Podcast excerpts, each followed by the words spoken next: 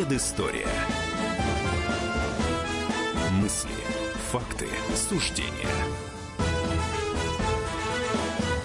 Здравствуйте, друзья! В эфире программа «Предыстория» в студии радио «Комсомольская правда» Иван Панкин и мой коллега Павел Пряников, историк, журналист, основатель портала толкователь.ру. Начнем мы сегодняшний выпуск с новости о том, что на этой неделе не стало американского советолога Ричарда Пайпса.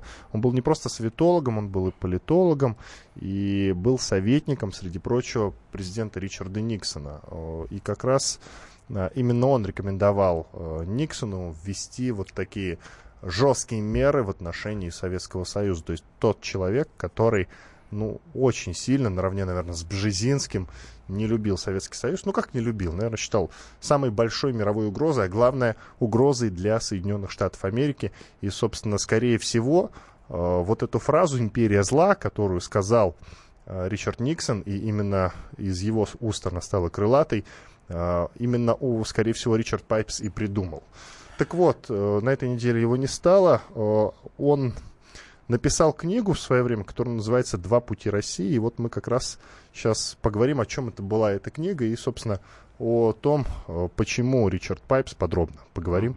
Так сильно не любил Советский Союз. Итак, в 2015 году эта книга вышла «Два пути России». О чем он писал? Но он в ней выстраивал какие-то принципы, описывал, да, сформированные им в предыдущие годы, среди которых главный, что Россия часть Запада, но всей своей истории демонстрирующая, что боится признаться в этом. вот, очень смешной момент. Что ты скажешь по этому поводу? Ну, скажу, что действительно один из лучших был э, историков американских, кто понимал русских, Советский Союз и Россию. Это раз. А второе, это действительно сочеталось у него, ну, относительно нормальное отношение к людям, понимание такой глубины нашего характера, нашей страны, сочеталось действительно с антисоветским напором.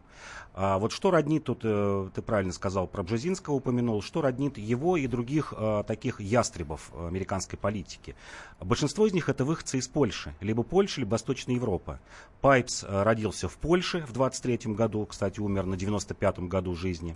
Бжезинский поляк, Киссинджер тоже выходцы из Польши. Есть еще такой политолог Лютвак Эдвард, это Румыния, но тоже бывший, бывший Австро, Австро-Венгрия. Это все такая Восточная Европа.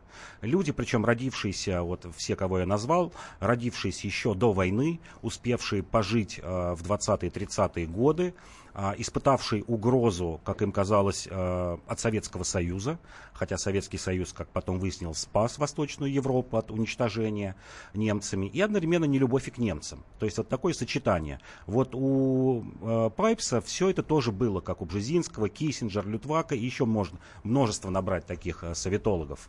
А, но было действительно глубокое понимание, что такое Россия. Он прекрасно знал русский язык, а, он начал а, учить его, ну, во-первых, знал хорошо польский, понятно, основа а, польская, а во-вторых, начал учить в школе военных переводчиков и вообще войну закончил, э, Вторую мировую войну, в звании лейтенанта со специализацией допрос военнопленных, ушел учиться в Гарвард, ушел учиться э, в том числе к русскому профессору Карповичу, очень известному историку, прекрасно выучил русский язык, а с середины 50-х годов стал приезжать в Советский Союз, изучать здесь, сидеть по архивам, встречаться с историками, читать лекции.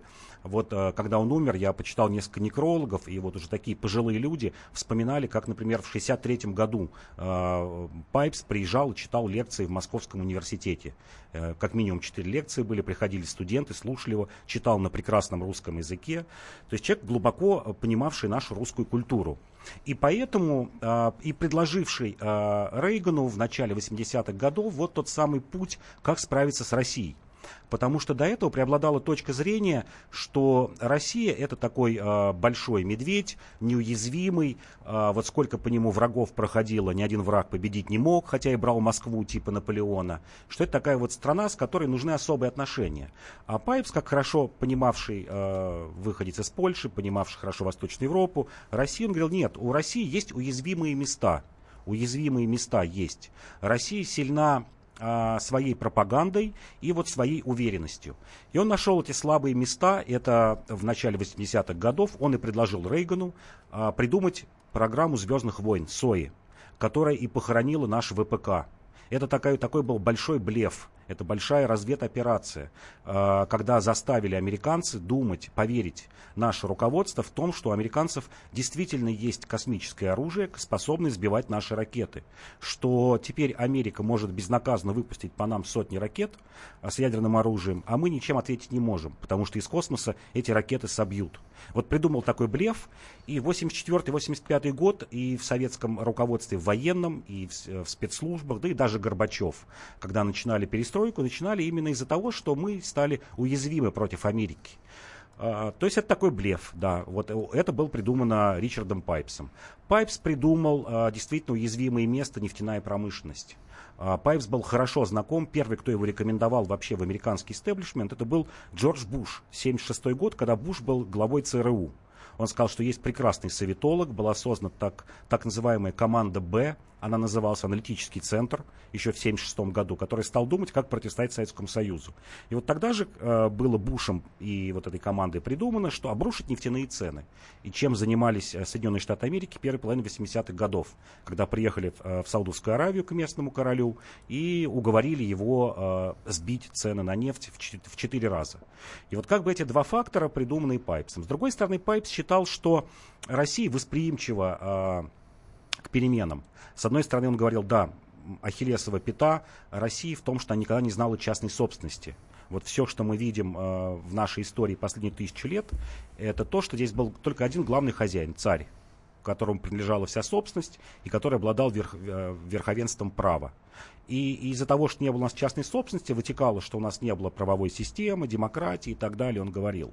Но при этом он всегда приводил примеры, что э, русские способны э, к демократии. Он приводил примеры э, казаческих республик, это на Дону, Запорожской Сечь. Он приводил примеры Новгорода и Пскова и говорил, что, в общем-то, ну, вечевая демократия, такая средневековая, аристократическая, тем не менее, появилась на Руси примерно в одно и то же время э, с Италией.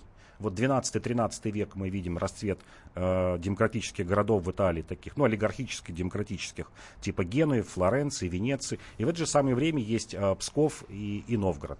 И там чуть позже Вятка, 15 век.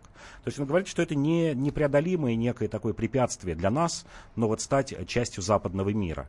И э, еще одна из причин, это, конечно, бедность. Он всегда говорил, что в России была нехватка денег. Это вот один из главных принципов того, почему э, наш человек держится за государство, держится за службу, потому что из других источников просто не, неоткуда ему взять деньги. Вот в прямом смысле как в Советском Союзе, ты работаешь на государство, либо, либо ты умираешь, и вообще э, тебя сажают даже за тунеядство. То есть он как бы относился к России, э, не сказать, чтобы вот э, с такой ненавистью, как, например, у того же Бжезинского была. Вот у Бжезинский не принимал э, никаких оправданий для России. Вот для него было все только белое и черное. Вот у Пайпса все же этого не было. То есть из того, что я услышал, я делаю вывод, что все-таки именно благодаря вот этому человеку, Ричарду Пайпсу, США удалось все-таки выиграть холодную войну против Советского Союза. Да, да, да. Именно он возглавлял э, в Совете национальной безопасности при президенте Восточноевропейский отдел и Советский отдел с 81 по 83 год э, при Рейгане. Именно он, скорее всего, ты прав, конечно, сейчас же никто точно не скажет, но как догадка, что про империю зла, это, скорее всего, либо он, либо какие-то его люди придумали. Потому что империя всегда ассоциируется у Соединенных Штатов уже со злом. То есть это такое двойное зло для них.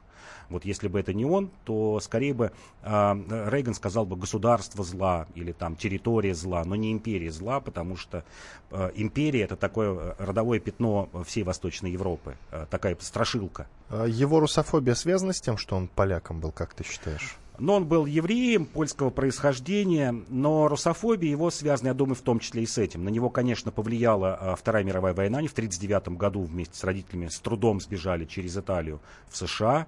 А у него остались родственники в Польше, которые пострадали от советского режима. Я думаю, что да. Спасибо, Иван Панкин и Павел Пряников, историк, журналист, основатель портала толкователь.ру в студии радио «Комсомольская правда». Сейчас прервемся на две минуты, после этого будем говорить о восстаниях заключенных. Оставайтесь с нами на радио «Комсомольская правда».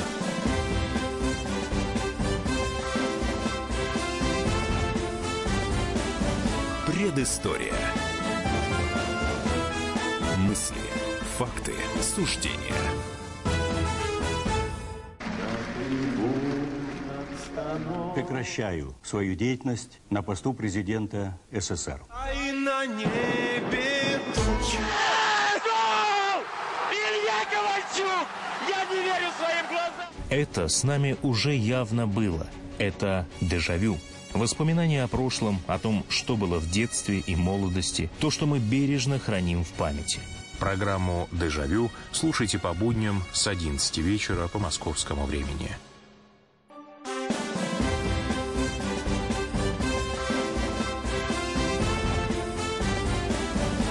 Предыстория.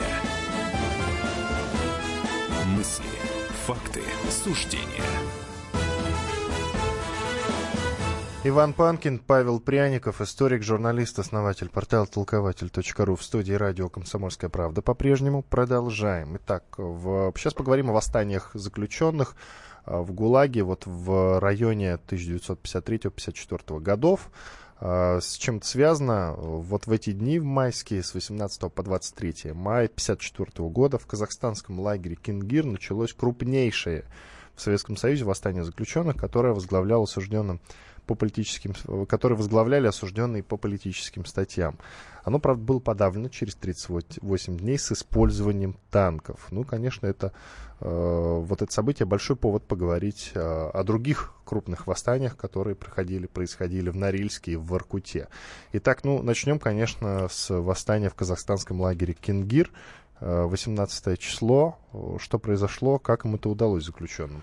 Потому что да. система-то была очень жесткая. Да, это 54 год, э, май 54 года, примерно в эти дни с 18 по 23 мая разворачивалось восстание, а закончилось 26 июня подавлением танками. А началось с того, что было всеобщее ожидание зэков ГУЛАГа о скорой амнистии. Вот обратите внимание, 54 год, год прошел с Беревской амнистии, весна 53 года, когда освободилось около миллиона человек, а еще примерно полтора миллиона осталось. И когда вот э, говорят об этих восстаниях, говорят, что это политзаключенные, здесь, конечно, надо делать обязательно оговорку, что это были за политзаключенные. Вот я вам сейчас продиктую э, цифры, есть точные цифры, кто сидел в этом лагере и принимал восстание в Кенгире. Э, 47% было украинцев, это бывшие представители ОУН и бандеровцев. 17% было литовцев, это лесные братья, и еще 6% было латышей и 4% эстонцев. Вот чуть больше 70% составляли украинцы и прибалты. А значительную часть а, а, а, от остальных 30% составляли бывшие коллаборационисты разных национальностей. Белорусы, русские, татары и так далее. Например, главой этого восстания был капитан Кузнецов, это бывший подполковник э, Красной Армии, который сдался в плен в немцам в 1942 году, руководил лагерем для военнопленных, а потом был а, начальником карательной команды по поиску партизан. Вот чтобы представляли, возглавлял это восстание. Ему дали 25 лет. И вот э, большинство, две трети восставших, что здесь, что в Воркуте, что в Норильске, был именно такой контингент, которые понимали, что 25 лет это фактически пожизненно. Э, большая часть, ну там кто-то 15 получал, 10, 10 это даже было мало. Вот от 15 до 25 лет. Вот представьте, там в 45-47 годах они попали в лагерь, 25 лет это должны выйти где-то в начале 70-х годов а это 54 год. А основным требованием как раз их было пересмотр политических статей, вот их статей. А, на переговоры пошли действительно крупные лица. А, был глава МВД Казахстана, замминистра МВД, зампрокурора Советского Союза. И вот первой стадии восстания даже, а, ну, скажем, нашли какой-то компромисс, что действительно а, большинство дел будут пересмотрены, сроки снижены с 25 лет до 10, ну, то есть где-то через там 2-3 года они бы вышли, если вот посчитайте сами 45-47 годы, когда их сажали плюс 10 лет, значит 55-57. И вообще пошли на большие уступки о том, что теперь, например, будут без ограничений число посылок, писем, э, свидания с родственниками, перестанут запирать бараки. То есть э, система ГУЛАГа, вот эта вот после сталинская, еще не оттепель, но все равно такая, что называется, разрядка внутренняя, она давала знать. Но эти люди не шли на компромисс, Восстание действительно было огромным, в нем принимало участие около 7 тысяч человек, причем интересно, что среди них 40% женщин было. Два лагеря рядом были, объединены, и, кстати говоря, это и послужило причиной восстания. А, зэки проломили стену между мужским и женским лагерем, стали туда ходить, им это запретили сделать, ну и после этого вот началось такой вот повод а, восстания. Восстание действительно было 38 дней, было подавлено с помощью танков, было убито около 40 человек, и после этого, конечно же, а, система пошла на компромисс с остальными зэками. Интересно даже, как отнеслись э, к лидерам восставших. Вот всего было арестовано около 400 человек, примерно тысячи человек были отправлены по другим лагерям, а шести зачинщикам дали смертную казнь. И смертную казнь привели в отношении только двух людей. Это самых жестоких, кто действительно был причастен к ранениям, к поджогам и так далее. Остальным дали еще 25 лет, вот к этим 25 годам, но в 60-м году амнистировали. То есть эти люди отсидели даже меньше того срока, который был, ну, первоначально у них 25 лет. Вот с 45 по 60 год 15 лет или меньше отсидели. То есть даже тут власть не захотела идти на совсем вот какой-то а, такой а, силовой, демонстративно-силовой, демонстративно-силовое подавление. А, примерно так же было и в Воркуте, и в Норильске. Это были два первых восстания в лагерях. Контингент во многом был похожий. И, и там, и там. Это действительно в основной своей массе коллаборационисты, ауновцы, лесные братья, хотя были и, и другие люди, это не, отверг, не отнимает того, что значительная часть была и обычных зэков, вплоть до уголовников. Единственный, кстати говоря, контингент, вот сейчас э, маленький факт интересный про Кингирское восстание, кто на отрез отказывался э, принимать участие в восстании, это были иеговисты, свидетели, представители секты свидетелей Иеговы, 80 человек. Их языки не тронули, сказали, идите в отдельный барак, сидите там, не принимайте участие в восстании. И когда начался штурм, э, власти их спасли, стали первыми выводить, и потом, кстати говоря, довольно-таки всех быстро амнистировали, вот за то, что они не стали принимать участие в этом, э, в этом восстании. И восстание Норильск и Воркута. Это еще более крупные восстания. Если здесь было примерно по около 7 тысяч, то там в восстаниях принимало от 15 до 20 тысяч человек. Вот представляете, огромная масса.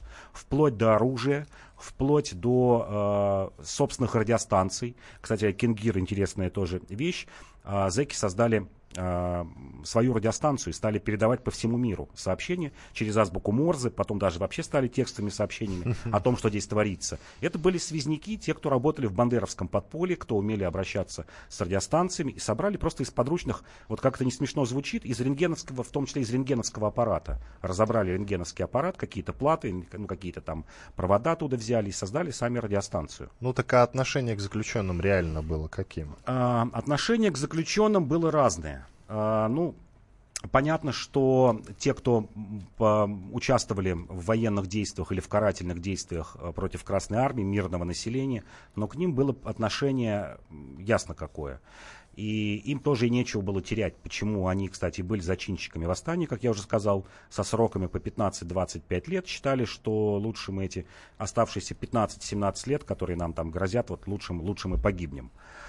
А, а в целом система начала гуманизироваться. Вот 54 год, 53 еще не успела. Вот, вот эти восстания, они послужили, ну, скажем так, я бы сказал, окончательным поводом для верхушки советской власти либерализовать систему ГУЛАГа, систему, систему наказаний. После этого появилась э, система по выдаче зарплат. Э, ну, там, понятно, были отчисления, когда ты что-то на свое содержание отчислял.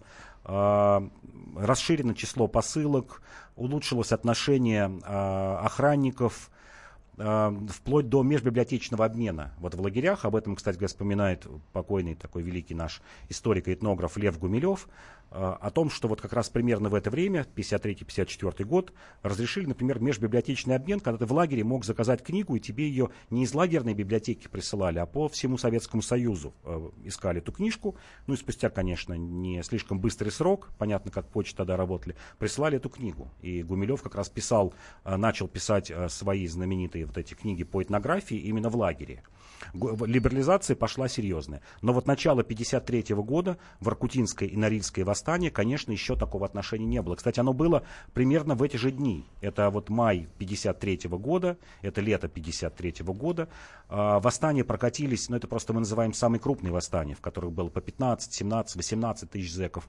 А так вот вся территория ГУЛАГа 53-54 год полыхала. Эти восстания были и на Колыме, эти восстания были в Якутии, ну везде, где, везде, где были лагеря. А с чем там было связано? А, было То связано с, да, с требованием либерализации. А второе требование тоже было интересное. Оно было такое сугубо, я бы сказал, лагерное. До начала 50-х годов а, в ГУЛАГе ну, была такая система, э, когда пытались справиться с воровским миром, и вот таким миром отрицалого, то, что называл черноход, отрицание, справиться силами зэков, перековавшихся. И ездили бригады э, из лагеря в лагерь, те, которые вот отошли от воровского закона, и, что называется, правили лагеря. Вот такой термин был, правил, правил лагеря. То же самое, кстати, было в Кенгире. Когда там назревало восстание, привезли 490 таких уголовников для того, чтобы их руками подавить. А, этих уголовников либо убили, либо прогнали, и в верхушке приняли, приняли решение, что ну, бесполезно бороться с, э, с зэками, силами, силами зэков. Надо оставить в покое вот, это вот, вот эту территорию э, и какими-то другими методами попытаться исправить эту ситуацию. Коротко, 53 год, а мы говорим о событиях вот э, в Кенгире, это 54 год. 53 год, это год смерти Сталина. Как после смерти Сталина дела обстояли? Ну, вот первый Гуманизация какая-то Гуманизация, была? да. Сначала Беревская амнистия, около миллиона отпущенных, а затем в течение трех-четырех лет, это где-то до 56-57 года, когда почти все политзаключенные были выпущены, и 55 год, десятилетие Победы, это амнистия в отношении коллаборационистов, вот тех самых людей, которые получали по 25 лет. Малоизвестный факт, но вышли сотни тысяч тех, кто воевал против советской власти во время э, Великой Отечественной войны. Иван Панкин и историк Павел Пряников. Через 4 минуты будем говорить о Николае II 150 лет с момента его рождения. Предыстория. Мысли, факты, суждения – Здравствуйте, я Владимир Жириновский. Слушайте радио «Комсомольская правда». Через эту радиостанцию вы узнаете очень много интересного, узнаете то, о чем никогда вам не скажут на других радиочастотах. И я уверен, что вся информация, которую вы будете получать через радио «Комсомольская правда», будет вам полезна и поможет вам принять в вашей жизни правильные решения.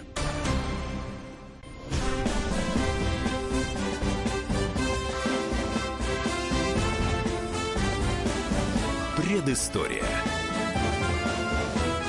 Мысли, факты, суждения.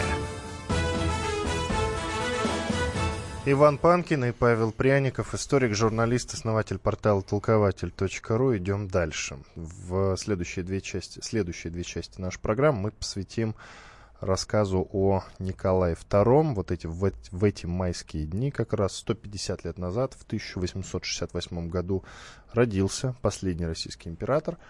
И вот любопытный, любопытный посыл, который мы сейчас и будем обсуждать. А, можно ли считать, что он предал Россию, отрекшись от престола? Вот, Павел, вот вопрос прям в лоб сразу. Можно ли так считать? А, я думаю, я думаю, что да. Я думаю, что да, то, что не стал бороться, если вот встать на его точку зрения, я, конечно, придерживаюсь немножко противоположного взгляда, нужен он был или нет. Но если встать на точку зрения монархистов, то да. И главное то, что не стал э, после этого бороться и предпринимать какие-то усилия. Он мог бы отказаться от э, того, чтобы подписывать это отречение, куда-то уйти, уехать, э, организовать какую-то сопротивление, но ничего этого не было сделано. Более того, отказался в пользу своего брата, хотя понимал, что и брат его не хочет быть э, царем. Затем была попытка э, отписать, что называется, престол сыну неудачная. То есть вот это все то, что он метался, показывает, конечно, его слабость, слабость как царя. Ну что ж, давай послушаем мнение известного историка, писателя и публициста Армена Гаспаряна. Николай II заботился прежде всего о своей семье, его можно понять. Он был невероятно предан. У меня-то на этот счет вообще крайне непопулярная точка зрения, но Очень она была хорошо. характерна для русского офицерства, которое в годы русской смуты э, выступило на стороне э, русской контрреволюции. Извините за такую очень сложную конструкцию. Ну и Сирич Белое движение. Протеерей Дроздовской офицерской дивизии Будков в свое время произнес блестящую фразу. Николай II не имел права отрекаться, он предал нас всех. Мое Или... мнение, что Николай II, верховный главнокомандующий русской армии, своим отречением предал русскую армию, воюющую геройски в э, годы Великой войны, как тогда называлась Первая мировая. Ну и, соответственно, народ. И, соответственно, народ. Армен Гаспарян, известный писатель, историк и публицист. Это был фрагмент моего с ним разговора. Э, Павел, а вот смотри, вот он отрекся в пользу брата, но он же понимал прекрасно, что ничего из этого не выйдет, нет? Понимал, он думал, что... Это же неформальное да, было отречение, да. он же знал, что монархии в итоге придет конец. Да, нет, он... А, вообще идея тогда такая была, и в том числе у царя, и у его кругов, а, близких к нему кругов, о том, что будет какой-то временный регент, через 6 месяцев будет учредительное собрание, туда будут выбраны депутаты, ну, такой аналог Государственной Думы, только по новым правилам выборы. И тогда-то учредительное собрание и решит, что будет а, с Россией. Если захотят проголосовать за царя, снова за введение монархии, ну, тогда монарх введется.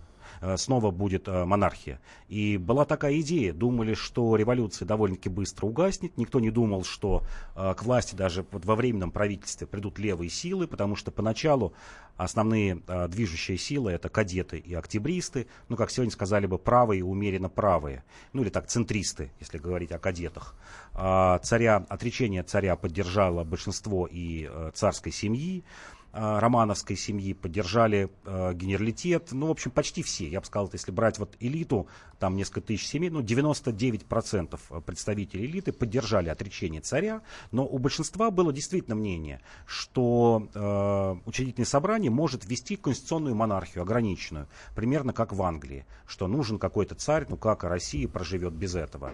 И вот была такая надежда, что это такой вот уход на время, что я сейчас уйду, а потом меня призовут и, и сделают новым царем, как это происходило на земских соборах, когда возникла династия Романовых после смуты. То же самое, был выбран дворянин, который ну, и не имел отношения никакого до этого к правлению России. Была такая задумка, но, естественно, это хорошо еще раз показало, что Николай II, конечно, не был стратегом. Не был стратегом, не понимал стратегические задачи, цели и то, как вообще устроена Россия и чего она хочет. Ну смотри, вот сколько, вот сколько он правил, да, постоянно его преследовали какие-то неудачи. Ну возьмем даже проигранную русско-японскую войну, потом возьмем 1905 год, э, безудержный и постоянный эсеровский терроризм и так далее и тому подобного, подобное. Неужели он как-то не предчувствовал того, что его ждет? Ему нужно было э, думать о каких-то реформах, но он о них не думал. Почему? Вот это вот тоже удивительно. Это для меня удивительно, какое глубокое непонимание России, вот чего она хочет, чем живет. А, он сразу показал, что он не понимает и не знает Россию в своей первой речи а, после того, как стал царем, 1895 год, выступление, когда он говорит, что пусть земство и не думает, и не мечтает о том, чтобы оно вот принимало участие во внутренней политике. Что такое земство? Это местное самоуправление. То есть я буду править примерно так, как мой отец Александр III. Он не понимает, что Россия, не понимал, что Россия изменилась к тому времени, что Россия по пути европейскому, когда э, ведущую роль хочет играть э, буржуазия буржуазии те самые буржуазные реформы. Потому что до этого Россия представляла из себя а, действительно неограниченную монархию, и в которой есть узкая группа, которая направляет политику. Узкая группа помещиков, вот как сейчас сказали бы, латифундистов. То есть такая старая а, земельная аристократия. Но время изменилось. Во всем мире на первый план выходит буржуазия и поддерживающая ее интеллигенция. Как правило, в, а, в Европе это была такая умеренно левая интеллигенция, ну, социал-демократия. Вот, вот как это должно было быть. Да, Россия по этим темпам уступала Европе. У нас только-только городского населения было при правлении Николая II, ну, к 20% приближалось, 80% крестьян. И он как раз, Николай II, и лелеял э, себя и обманывал себя этими надеждами, что его поддерживает крестьянство. Крестьянство – это основная масса, она не даст ничего сделать вот этим смутьянам и горожанам, э, которых небольшая кучка, ничего им не удастся сделать. Но при этом он и не понимал главных чаяний крестьян, о том, чего они хотят. Они хотят земли. Земли – это главный лозунг, э, ну, вот, время его правления. Он не понимал, что, например, ушло время выкупных платежей. Вот когда он пришел к престолу, 95-96 год, что уже с того времени миновало больше 35 лет э, с отмены крепостного права, а крестьяне продолжали выплачивать выкупные платежи за деньги помещикам. И выплачивали их до 1905 года. С этим и была связана первая революция. То есть больше 40 лет крестьяне выплачивали деньги и выплатили ну, почти в 4 раза стоимость земли. Вот чтобы понимать, сколько выплатили. Что вот от этого нужно было отказываться. Нужно было разрушать э, сельскую общину, которая была таким камнем на ногах для развития России. То, чего делал Столыпин то, чего начал Столыпин, но с опозданием. Столыпинская реформа началась, ну, конец нулевых, начало десятых годов. Вот это вот нужно было делать, как только он пришел к власти, в конце 90-х годов. Вот опоздал лет на 15, как минимум, с этой реформой. Лет на 10 опоздал с Государственной Думой. Причем Дума такая была номинальная, у которой было скорее не, право не законодательного, а такого совещательного голоса. И то, чего требовала даже вот уже Первая мировая война идет, кажется, ну, последнее, что мог сделать царь, это требование Думы к ответственному правительству. Что такое ответственное правительство? Когда Дума назначает премьер-министр и министров. Да, царь остается, но вот правительство будет под нашим началом. И этому предшествует чехарда министерская. В Думе же не просто так заявляли, что там какие-то бунтовщики собрались и хотят вот таким косвенным путем свергнуть царя. Просто перед этим, в три года войны, это полностью чехарда. Это поменялись десятки министров, премьер-министров, э, генерал-губернаторов и так далее. И просто видели, что страна куда-то катится в пропасть, что вот эта управленческая вертикаль к 2017 году, она потеряла перестало быть вертикалью. Все, начинает рассыпаться, рассыпаться управление Россией. И, кстати говоря, как-то оно еще сдерживалось, вот 15-16 год, благодаря тому самому земству, которое ненавидел царь, благодаря союзу городов, э, союзу военно-промышленному комитету, то есть союзу буржуазии. Вот если бы их не было, этих подпорок местного самоуправления и участия крупной буржуазии в этом процессе, то рухнуло бы все не в начале 17 года, наверное, в начале 15 на два года раньше. Ну вот ты говоришь, что царь ненавидел крестьян. Ну смотри, э, и ты до этого говорил, что крестьянство как раз царя поддержит и поддержало бы. Э, ну, во-первых, почему крестьяне поддержали бы царя, тут все понятно. Вся власть в России от Бога, а все-таки Николай II это помазанник Божий, как известно. Плюс, э, далее ты сказал про Государственную Думу, Николай II пустил крестьян в Государственную Думу. Ну, очень ограничено. Там же выборы были фактически имущественные, цензовые когда крестьяне стали 80% населения, а их только в первой и во второй думе, ну так было процентов 20, не больше. А третья, четвертая дума это уже такая дума как раз городских классов. Это черносотенцы такие крайне правые, это октябристы, кадеты. То есть такая правая дума, от, от умеренно правых э, кадетов до крайне правых э, представители Союза русского народа и так далее. Ну вот смотри, до начала Первой мировой войны Николаю II, II удалось привести э, Российскую империю к 1913 году. Что такое 1913 год? Вот ты мне помоги. Это, по-моему, самый продуктивный год по промышленности и по прочему. Вот ты, ты лучше знаешь, вот подскажи да, мне, пожалуйста. Да. 13 год, да, всегда с ним сравнивали. Действительно, пик развития России на тот момент. Э, действительно, вроде бы неплохие темпы э, роста были. Я приведу пример. Ну, средний, средний по больнице, когда было было чуть больше, чуть меньше, но промышленность росла в среднем за время правления Николая II на 4%, а сельское хозяйство на 2%. Но мы забываем другие цифры, что надо сравнить с подушевым ростом, потому что в это же время происходит бурный рост а, численности населения. И вот эти 2% средний рост сельскохозяйственного производства, он соответствовал примерно 2% роста населения в деревне. То есть вот на 2% больше произвели, э, грубо говоря, пшеницы и картошки, но и людей стало на 2% больше. И на, на одного человека приходится столько же. А при этом Россия все больше и больше вывозила этого сельскохозяйственного сырья. То есть это а, догоняющее развитие было, безусловно, темпы высокие, но темпы должны были быть еще выше. Вот иногда говорят о железнодорожном строительстве, да, темпы огромные. А в среднем при правлении Николая II возводилось э, где-то 600-620 верст железнодорожных путей в год ну, в километрах это будет километров 650, наверное. А при этом Витте считал и видные железнодорожные, скажем так, мыслители, ну, из э, Министерства путей сообщений считали, что России требуется 4-5 тысяч верст в год, то есть в 8 раз больше. Темпы высокие, но все наложилось на вот эту вековую отсталость. А, это вот в наших предыдущих, может быть, передачах мы как раз говорили о, том, Николай, о Николае Первом вот тезки Николая II, упущенное время, когда вот эти буржуазные реформы нужно было бы начинать э, в начале 19 века, в 30-е, 40-е годы. И Россия, да, росла неплохо, но, еще раз повторю, это было отстающее развитие. Это как вот сегодня в Китае. Китай растет на 8% в год, но не может 30 лет догнать э, по подушевому доходу ни Европу, ни США, еще лет 30 ему нужно будет. Ну вот смотри, я почему начал про 1913 1913 год. Э, если Николаю II удалось э, все-таки достичь вот этого пика развития, которое вот Советский Союз смог повторить только десятилетия спустя, то почему его считают плохим императором? Ну, плохим императором, потому что... Ну, кстати, не все, конечно, но да. вот подавляющее большинство а, историй. Потому что закончил войну так, так она закончилась, потому что опоздал с реформами, и фактически именно он и вверг в страну, и в, в революцию, и в гражданскую войну на десятилетие вот тех бед, э, которые случились в 20-е, 30-е и даже 40-е годы. Мы продолжим говорить о Николае II буквально через две минуты в студии Иван Панкин и Павел Пряников. Оставайтесь с нами.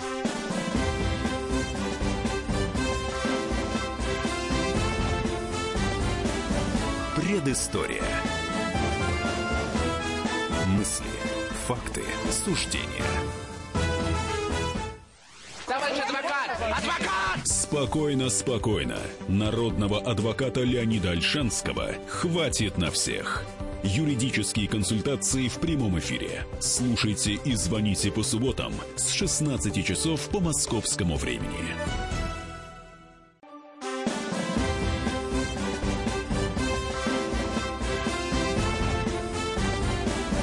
Предыстория. Факты, суждения. Иван Панкин, Павел Пряников, историк и журналист в студии радио «Комсомольская правда». Мы продолжаем говорить о Николае II, 150 лет со дня его рождения. Кстати, на наших страницах в ВКонтакте, на страницах радио «Комсомольская правда» и в Телеграме проводится голосовалка, можно ли считать э, Николая II предателем, ну, если учитывать тот факт, что он все-таки отрекся от престола, можно ли это считать предательством. Так что проголосуйте, пожалуйста, в конце выпуска подведем итоги, как проголосовали. Итак, Павел, смотри, на Николая II оказывали большое влияние. Многие люди, реально многие. Давай об основных поговорим. Э, это, конечно, его жена Александра Федоровна, ну и Распутин. Начнем с Александры Федоровны. В чем влияние ее, вот, э, как ты считаешь? А ее влияние в том, что она тоже не понимала России. Если, я бы сказал, Николай II не понимал э, Россию, или сказать, понимал Россию на тройку с минусом, то Александр Федоровна не понимал ее совсем. Это немецкая принцесса, которая с 6 лет воспитывалась при английском дворе, которая не, не понимала, что из себя представляет Россия. Э, жизнь ее была ограничена вот, э, Петербургом и окрестностями. А, не понимала, не сложился круг друзей и, скажем так, даже приятелей, очень плохие отношения со свекровью, то есть с матерью э, Николая II, с Марией Федоровной. Связано это было с тем, что Мария Федоровна была датчанка, а Александра Федоровна была немка, у датчан была ненависть к немцам, и э, получается так, что Ененкова было опереться, опереться можно было только на мужа, на Николая II. Ну и о Николае II надо сказать, что это тоже человек оторванный, конечно, от русских корней. Мы не забываем, что это немецкая династия. От Романовых, от имени Романов там осталось 1% русской крови. А, ну, что говорит о том, что, например, Николай II считал своим а, основным и родным языком английский. И, в общем, с детства его воспитывал англичанин, английский учитель на английском языке. Письма они писали любовные с Александрой Федоровной друг другу тоже на английском языке. То есть это такая была оторванная от, от действительности э, семья. Александра Федоровна ушла в мистику. Ушла сначала, ну, попыталась стать православной, понятно, по обрядам она должна была принять православие, уйти из протестантизма, но так глубоко и не поняла его. Это такое наносное было. И компенсировала это вот таким безумным мистицизмом. Вот вся ее жизнь с Николаем II прошла вот в каких-то спиритических и мистических сеансах. Сначала это были заезжие французские гастролеры, спиритуалисты, которые спиритические сеансы делали. А в 905 году появился Распутин. Да, 905 год. Как раз был год э, их сыну. Алексею, который страдал гемофилией, а Распутин, я уж не знаю, правда это или нет, но как упоминают, что он мог останавливать кровотечение. При гемофилии это сделать очень сложно, вот он единственный мог это делать. Правда это или нет, историю умалчивает, понятно, был узкий круг, но тем не менее она поверила в Распутина, поверила в его мистическую силу, прониклась а, вот этим всем юродством, и, а, и она оказывала влияние на Николая II большое, а Распутин, в свою очередь, оказывал влияние на нее. Вот такое было опосредованное влияние. А, если кто-то хотел добиться какой-то должности, выгодного контракта, то люди шли, несли огромные деньги Распутину, там, десятками, сотнями тысяч рублей, чтобы какой-то кредит получить или какую-то концессию. А Распутин шел к Александре Федоровне, и вот так по цепочке она потом что-то говорила мужу. И как раз одна из главных претензий во время Первой мировой войны, это была претензия в том, что семья попала под влияние Распутина. Об этом говорили все. Доходил до каких-то скобрезных картинок. Вот читаешь воспоминания а, офицеров Первой мировой войны на фронте. Окопная такая вот война, 16-й год, прям можно представить. Люди сидят месяцами в окопах, делать нечего. И вот солдаты только и судачат о том, о любовных отношениях, были они или не были, сейчас сложно сказать. Э, кто-то говорит, что да, кто-то нет, но неважно. И судачит только об этом. А офицерство говорит о том, что, ну, вообще это настолько позорит царскую семью, да что это такое? Причем все еще понимали, что Распутин и Александра Федоровна их все время подозревали э, в желании, в желании заключить сепаратный мир с Германией. Распутин и не скрывал, что он против войны, что он такую прогерманскую позицию э, имеет. И он очень переживал, что когда царь объявлял э, войну в Первую мировую, э, что его не было рядом с царем Распутин. Он говорит, что я бы тогда его остановил. Я имел такое на него влияние, я бы его остановил. И Германия наш друг. И вот это все наслаивалось на такое вот когда ты правильно говорил, что крестьяне считали его помазанником Божьим, таким вот, ну чуть ли не богом, полубогом, и вот эти вот крестьяне, которые сидели в окопах, писали куда-то письма, у них рассыпался образ этого э, такого вот полубога, царя, что если царь позволяет делать какому-то мужику, и вообще там кто-то им крутит, э, вот произошла десакрализация, вот такое слово научное, десакрализация царя, вот к 16 к 17 году. Я так понимаю, что страной в итоге рулили несколько человек. Это министры и приближенные. Это, конечно, Столыпин, Витте, Ковцов. Правильно понимаю? Да, правильно. Конечно, основные реформы, самые главные в, во время Николая II, связаны именно с этими людьми. Витте – это, безусловно, золотой рубль, 1897 год. Это крепкая э, финансовая система. А, Столыпин – это, безусловно, конечно же, крестьянская реформа, это вот Столыпинская реформа по разрушению крестьянской общины и созданию единоличных хозяйств. Это, конечно же, Транссибирская магистраль, это общая заслуга и Вита, и Столыпина, и переселение крестьян в Сибирь. Это, пожалуй, да, таких два, два самых значительных государственных деятеля, которые если бы их не было, то вообще-то все было бы печально. Николай II, по идее, мог э, отказаться от участия в Первой мировой войне, но он почему-то решил в ней участвовать. Хотя вот э, в большинстве своем э, в семье немецкие корни, но он решил воевать против Германии. Как ты считаешь, почему? А, это такая верность, конечно, союзническим обязательствам. Это связано и, понятно, с аристократическим долгом. Это связано еще и с огромной зависимостью России, в первую очередь от Франции потому что Франция была главный кредитор, а, Россия была опутана французскими долгами, и долгами, и в том числе и предприятиями, и инвестициями, как сегодня сказали, вложениями. И Франция, безусловно, требовала от э, России вступления в эту войну, Антанту. Союз был заключен еще раньше, это начало 20 века, и царь, как человек такого, ну, старомодного в каком-то, в какой-то мере аристократического Э, с, старомодными аристократическими представлениями о чести, он, конечно же, не мог э, нарушить договор этот. Другое дело, что, конечно, возможность была, ну, в том же 16 году как-то договориться с союзниками о том, что, ну, что мы хотя бы не будем вести какие-то активные действия. Ему это и, и предлагали, и предлагали в самом начале 17 года, и были на это согласны. Все понимали, а, вот союзническая такая конференция, январь 17 года, до остается месяц-полтора, все понимали, главный страх у Антанты, что Россия может совсем выйти из войны. Вот это была сильная прогерманская партия у Александры Федоровны э, и ее окружения и были согласны на то, что Россия просто будет удерживать свои позиции, никуда не наступать. Вот просто сидеть в окопах и не давать немцам идти дальше. Такая вот окопная война. И лишь, лишь бы только сдержать хоть несколько еще десятков э, дивизий э, немецких на Восточном фронте. Вот, наверное, такой вариант мог бы, мог бы сработать. Э, возможно, и не нужен был Брусиловский прорыв, прорыв э, летом 16 года до этого. Просто называется досидеть в окопах до победы. Э, уже было понятно, что э, весной летом 17 года вступает США в войну. И были предложения, кстати говоря, японской помощи, которые не принял э, царь. Антанта сама предлагала перевести с Дальнего Востока э, сюда несколько десятков японских дивизий для того, чтобы они участвовали в войне, но заменили какие-то части. Э, и согласились только на то, что приняли от японцев э, несколько сотен тысяч винтовок японских.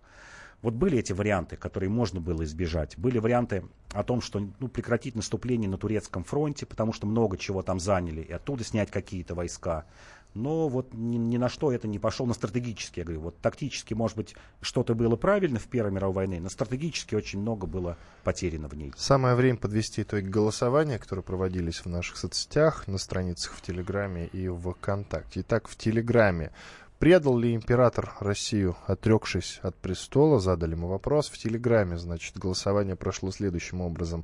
А, да, 59%, то есть подавляющее большинство. Э, а в ВКонтакте э, нет 57%. Вот так. Mm-hmm. Диаметрально противоположный получается.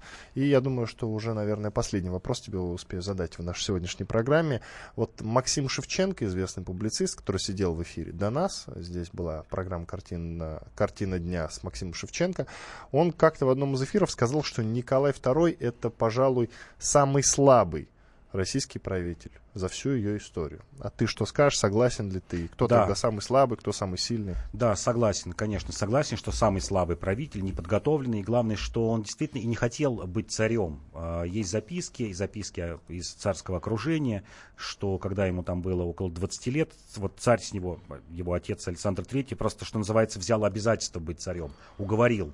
А, и, и не хотел он принимать а, жену, которую ему советовали, не Александру Федоровну. Редкий случай, когда вышел по любви, потому что, например, ему навязывали а, французскую принцессу, те, кто претендовали на французский престол, мать с отцом. И он хотел частной жизни. Вот они, о нем многие говорят, что он был хороший семьянин, он был, ну, хороший товарищ, если кто его знал, но, конечно, не тянул на правителя. И он сам это понимал, и ощущение, что тяготился вот э, э, этим своим положением. Но было много у него, как известно, родственников. А кто лучше него справился бы, как ты считаешь? Я думаю, что Александр II. Я думаю, что Александр II человек хорошо... Нет, нет, нет, я имею а. в виду из его родственников вот на тот момент. На тот момент кто справился? Я да. думаю, никто. Я думаю, что надо было вводить конституционную монархию ограниченную угу. еще Спасибо в 90-х годах. Иван Панкин и Павел Пряников, историк, журналист, основатель портала толкователь.ру, провели программу «Предыстория» специально для вас. Встретимся уже через неделю. Архив наших программ э, на нашем сайте kp.fm.ru. До свидания. До свидания.